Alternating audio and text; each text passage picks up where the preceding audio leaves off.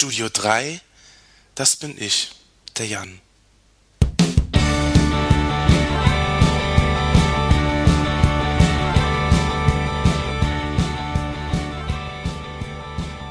Es ist jetzt 17 Jahre her. Im Sommer 92 waren sie noch zusammen beim Arzt zur Krebsvorsorge, er und meine Mutter. Alles klar hieß es damals. Und dann, im Herbst 92, da klagte mein Vater abends plötzlich über Schmerzen in der Seite. Er kam ins Krankenhaus und wurde gründlich untersucht. Und dann kam die schwere Nachricht für meine Mutter. Der Körper ihres Mannes ist voller Metastasen. Wir können nichts mehr tun. Das werden die letzten Weihnachten sein, die sie mit ihrem Mann verbringen. Meine Familie hat entschieden, es meinem Vater nicht zu sagen, ihm nicht die Hoffnung zu nehmen, obwohl es hoffnungslos war. Ich erinnere mich an Weihnachten vor 17 Jahren. Mein Vater saß auf der Couch und er sah so krank aus. Ich wusste, dass er nicht mehr lange leben wird, aber ich konnte nicht mit ihm drüber reden. Anfang 93 verschlechterte sich sein Zustand immer mehr und er blieb im Krankenhaus. An einem Morgen im Februar war meine Mutter schon ganz früh wach. Sie stand im Bad und kämmte sich die Haare, als ich zu ihr kam. Und dann sagte sie mir, dass der Papa an diesem Morgen gestorben war. Ich habe meinem Vater noch so viel sagen wollen, und auf einmal war es für alles zu spät. Es gab doch noch so viele Gelegenheiten, aber ich habe es nicht geschafft. Ich saß an seinem Krankenhausbett und spielte Gitarre. I Will Always Love You von Whitney Houston, weil ich das gerade gelernt hatte. Mein Vater hat mich nicht verstanden. Dass ich da so Gitarre spiele im Krankenzimmer, das fand er kindisch und er war eher sauer. Ein paar Wochen später, im Winter, habe ich mit ihm telefoniert. Ich habe ihm gesagt, dass ich so traurig bin und ein paar Probleme habe und nicht weiß, was ich tun soll. Ich konnte ja nicht offen reden. Da hat er mich getröstet und hat zu mir gesagt, Jan, was machst du denn, wenn ich mal nicht mehr da bin? Vielleicht hat er ja geahnt, dass er nicht mehr lange lebt, aber wir haben nicht darüber geredet. Als er schließlich im Krankenhaus im künstlichen Koma lag, da war es zu spät zu reden. Es war zu spät, ihm alles zu sagen, was mir wichtig gewesen wäre. Er hätte es nicht verstanden, geschweige denn akzeptiert. Dafür blieb uns nicht genügend Zeit. Also habe ich mir eine Geschichte überlegt. Man sagt doch, dass Menschen im Koma einen hören können. Und so habe ich ihm erzählt von Daniela, meiner Klassenkameradin.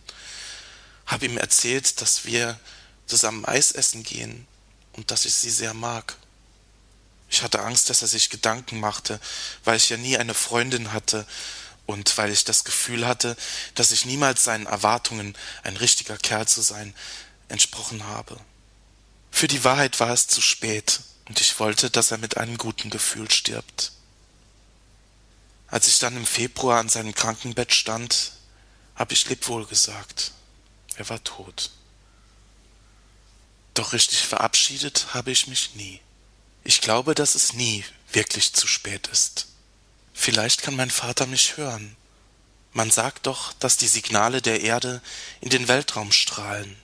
Die Übertragungen unserer Zivilisation gelangen irgendwann in weit entfernte Regionen des Universums, Orte, die nie ein Mensch sehen wird und die sich keiner vorstellen kann. In dem Film Contact trifft Jodie Foster als Weltraumforscherin am Ende in den unendlichen Weiten des Universums ihren eigenen Vater. Vielleicht klappt es ja. Ich stelle mir vor, dass das so ist wie beten. Hallo Papa, es gibt so viele Dinge, die ich dir niemals gesagt habe. Und Dinge, bei denen ich glaube, dass ich sie dir nie richtig gesagt habe. Hab ich dir jemals gesagt, wie schön es war, wenn wir zusammen spazieren gegangen sind? Wenn wir mit der ganzen Familie im Urlaub waren? Wenn wir samstags abends zusammen gemütlich auf der Couch gesessen haben und Fernsehen geguckt haben? Wie ich mich gefreut habe, dass dir Star Wars ein bisschen gefallen hat? Die Leute sagen, ich würde dir ähnlich sehen. Die Leute sagen, du wärst stolz auf mich gewesen, hättest es aber nie zeigen können. Ich hatte das Gefühl, dass ich dich viel zu oft enttäuscht habe. Ich wurde nie ein guter Fußballspieler, so wie du. Ich war handwerklich nie so geschickt wie du. Und bei meinen ersten Autofahrversuchen auf dem Kaufhausparkplatz mit dir habe ich mich angestellt wie ein Idiot. Ich konnte dir nie zeigen, wie stark ich bin. Und du hast es nie gesehen. Mir fehlte dein Stolz auf mich, deine Unterstützung und deine Liebe. Heute bin ich 35 Jahre. Seit ich ein kleines Kind bin, war ich für Mama da, wenn du nicht da warst. Wenn du nicht da warst, war ich an deiner Stelle. Wenn ihr Probleme hattet, hat auch mich das sehr belastet. Auch damit muss man als Kind erstmal fertig werden. Heute fühle ich mich oft überfordert, wenn ich mich auf andere einlassen soll. Aber ich weiß auch, dass ich als Kind unheimlich stark gewesen bin. Ja, und heute, wo ich erwachsen bin, weiß ich, wir sind alle keine Heiligen. Ich habe viel erreicht in den letzten Jahren. Angefangen beim Führerschein, das Abitur, die Ausbildung und heute arbeite ich in einer erfolgreichen Werbeagentur. Ich habe eine eigene Wohnung, ein tolles Hobby, einen Freundeskreis, Dinge, auf die ich stolz sein kann. Und das ist mir wichtig, zu zeigen, dass ich auf etwas stolz bin, das ich gemacht habe. Mir konntest du nie zeigen, dass du auf mich stolz bist. Und du hast mir nie gesagt, ob du mich wirklich liebst. Und auch das will ich dir zeigen, dass ich lieben kann. Nicht so, wie du es dir gewünscht hättest. Da muss ich dich enttäuschen. In unserem Haus werden weder eine Frau noch meine Kinder leben. Aber ich werde dir beweisen, dass ich mit einem Mann genauso glücklich werden kann.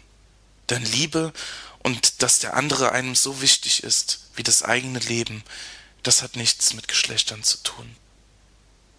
Ich wollte dir nur sagen, dass ich dich liebe und dass ich dich vermisse. Vielleicht sehen wir uns irgendwann wieder. In dem Film First Contact trifft Jodie Foster am Ende in den unendlichen Weiten des Universums ihren Vater. Doch war alles nur ein Traum? Am Ende ist sie sich nicht sicher. Am Ende war die Reise an einen Ort, den nie ein Mensch sehen wird, an einen Ort, den keiner kennt, vielleicht nur eine Reise in die Vergangenheit, eine Reise in die Erinnerungen, in das eigene Unterbewusstsein. Selbst wenn sich meine Signale in den Weiten des Universums ungehört verlieren, so klingen sie doch tief in mein Inneres. Ich weiß, wie wichtig es war, das alles einmal auszusprechen. Und ich weiß, dass es der Richtige hört und versteht.